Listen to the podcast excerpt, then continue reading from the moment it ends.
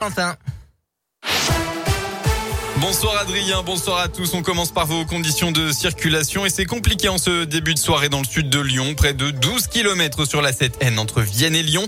Ça se passe d'Ampuy à Chasse-sur-Rhône. Soyez donc prudents dans le secteur.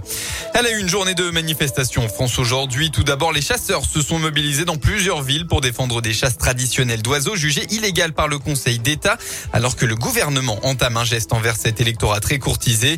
Au moins 13 000 personnes ont parcouru dans la matinée les rues de Mont À Amiens et Redon. Également, des milliers de personnes sont descendues dans les rues pour défendre des traditions en danger. Et puis évidemment, dixième samedi de mobilisation contre le pass sanitaire à Lyon. Deux rendez-vous, l'un devant l'hôpital Édouard Herriot où se trouvaient 500 personnes, l'autre à la gare des Brotteaux avec environ 1000 manifestants selon la préfecture. Des mobilisations qui s'essoufflent encore à l'heure où le président Emmanuel Macron envisage la levée de certaines contraintes. Un accident sur la 42 ce matin. Ça s'est passé en direction de Lyon, dans l'Ain, avant la barrière de péage de Bénaud. Un conducteur âgé de 24 ans est entré en collision avec un camion en percutant sa remorque par l'arrière. Le chauffeur du semi-remorque, lui, n'a pas été blessé. En revanche, le conducteur du véhicule a dû être héliporté dans un état grave sur l'hôpital Édouard Rio de Lyon. Selon le progrès, la voiture zigzaguait sur la chaussée avant l'accident. Les dépistages d'alcoolémie et de stupéfiants se sont finalement révélés positifs et la circulation sur l'autoroute provisoirement été fermé jusqu'à 9h pour permettre la prise en charge du blessé. Dans le Rhône, toujours cette disparition inquiétante. Un homme de 77 ans n'a plus donné signe de vie depuis jeudi dernier.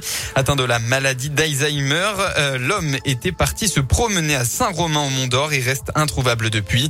Ce matin, une cinquantaine de volontaires ont répondu à l'appel euh, à la mobilisation citoyenne lancée hier soir par la municipalité et par les proches de Gérard Champal.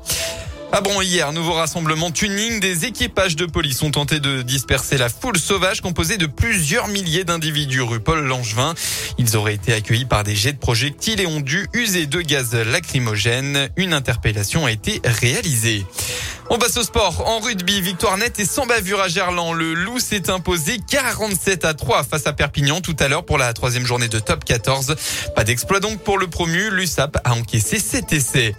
En football, sixième journée de Ligue 1. Hier, Strasbourg a étrié Metz 3 à 0. Actuellement, Lens accueille Lille pour un derby du Nord. Il y a la mi-temps 0 à 0.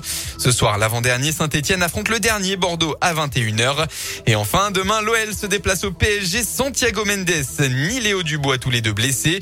Encore quelques incertitudes pour Moussa Dembélé qui s'est entraîné aujourd'hui, mais aussi pour Kylian Mbappé touché pendant la Ligue des Champions. On ne sait pas si les deux buteurs seront sur le terrain. La météo pour demain, une journée majoritairement pluvieuse qu'on va retrouver avec tout de même quelques éclaircies dans l'après-midi. Les températures, elles vont baisser entre 16 et 20 degrés au maximum.